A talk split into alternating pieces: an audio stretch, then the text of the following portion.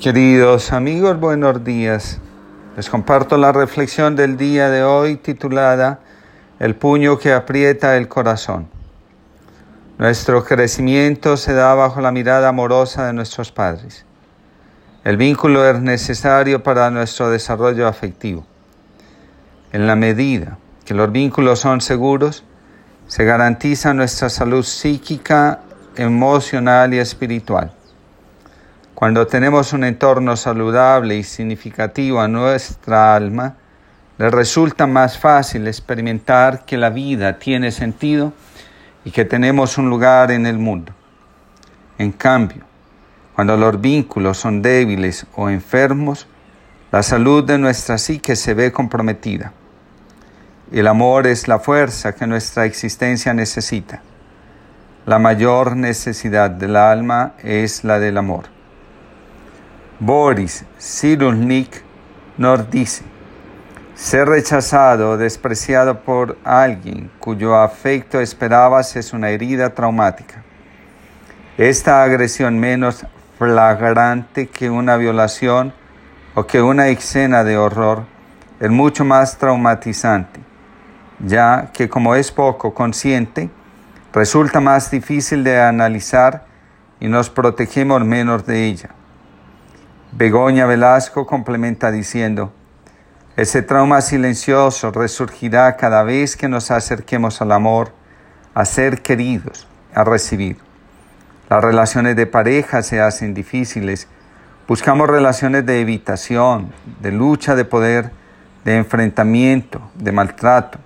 Relaciones de pareja que duelen y no tienen nada que ver con el amor, con la intimidad, con recibir, con ser amados. La experiencia nos revela lo siguiente. Los padres que están bajo los efectos del propio trauma no logran establecer un vínculo seguro con sus hijos. Constantemente, el niño pone al padre en contacto con sus propias heridas. Lo que no ha podido ser sanado por el padre es transmitido sin ninguna intención al hijo.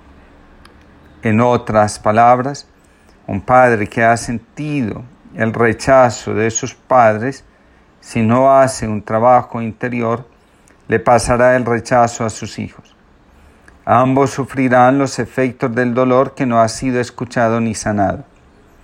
La impotencia del padre ante el sufrimiento del hijo es la propia impotencia ante sus padres. De nuevo, insisto, lo mejor que podemos hacer por nuestros hijos es el trabajo interior que hacemos con nosotros mismos. A medida que nos sanamos, también se sanan nuestros vínculos, especialmente los de pareja y los paterno-filial. Begoña Velasco, hablando del trauma de amor, insiste en lo siguiente. El trauma de amor del padre también afectará la relación con los hijos. Quizá uno de los hijos se convierta en nuestro aliado cómplice, confidente. Crearemos una relación insana con ese hijo que parece comprendernos y con quien parece más fácil. El hijo difícil nos muestra el aspecto de nuestro ser que no ha sido reconciliado. Cuando hay varios hijos, uno revivirá nuestro dolor, otro nos mostrará comprensión y con los restantes reviviremos el trauma, la herida sangrante. El hijo que rechaza nuestro amor es el espejo del dolor que llevamos en el alma. El amor interrumpido deja en el alma cicatrices más profundas que las que otras experiencias podrían llegar a dejar. Lo más doloroso resulta cuando nos damos cuenta que los hijos llevan sobre sí la carga que nosotros no nos atrevimos a soltar. El vacío que el alma experimenta en muchas ocasiones son los desgarros cotidianos que el trauma de amor dejó en nosotros. Le escuché a un consultante decir, ahora que me di cuenta, la fuerza que el vacío tiene en mi alma y cómo es capaz de llevarme a hacer lo que no quiero, prefiero dividirme. El infierno que vivo es tremendamente doloroso si por mí fuera, dejaría solo al que me arrastra a fracasar una y otra vez en el amor. No quiero volver a vivir este infierno en el que me encuentro. Una respuesta, como la anterior, nos muestra que la contradicción en la vida se está asumiendo desde la rigidez. Negarnos a fluir es el puño que aprieta el corazón. San Pablo, en la carta a los romanos, nos dice, hablo a quienes entienden. La ley no domina al hombre sino mientras vive bajo su dominio. La ley no tiene dominio en la muerte. En Cristo todos hemos muerto a la ley. Ahora pertenecemos a Cristo. Aquel que fue resucitado entre los muertos nos rescató del dominio de la ley para que demos frutos delante de Dios.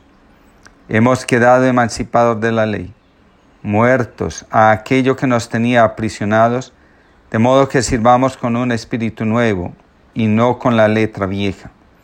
Si hago lo que no quiero es porque aún estoy bajo el dominio de la ley y ella distorsiona lo que deseo vivir y hacer en mi corazón. Esta lucha termina cuando, como dice Pablo, me complazco en el amor de Dios manifestado en Cristo según el hombre interior. En otras palabras, cuando me dejo guiar por la fuerza del Espíritu que corrige todo lo que está distorsionado en mi mente, en mi voluntad, en mi corazón. El Evangelio de Lucas nos recuerda lo siguiente. Entonces el Padre dijo, es preciso celebrar un banquete y alegrarse, porque este hermano tuyo estaba muerto y ha revivido, estaba perdido y lo hemos encontrado. La rigidez nos lleva a la oscilación emocional.